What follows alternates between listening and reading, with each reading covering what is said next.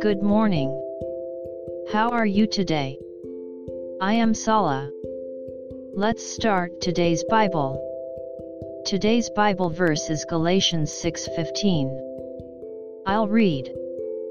For in Christ Jesus neither circumcision nor uncircumcision avails anything, but a new creation.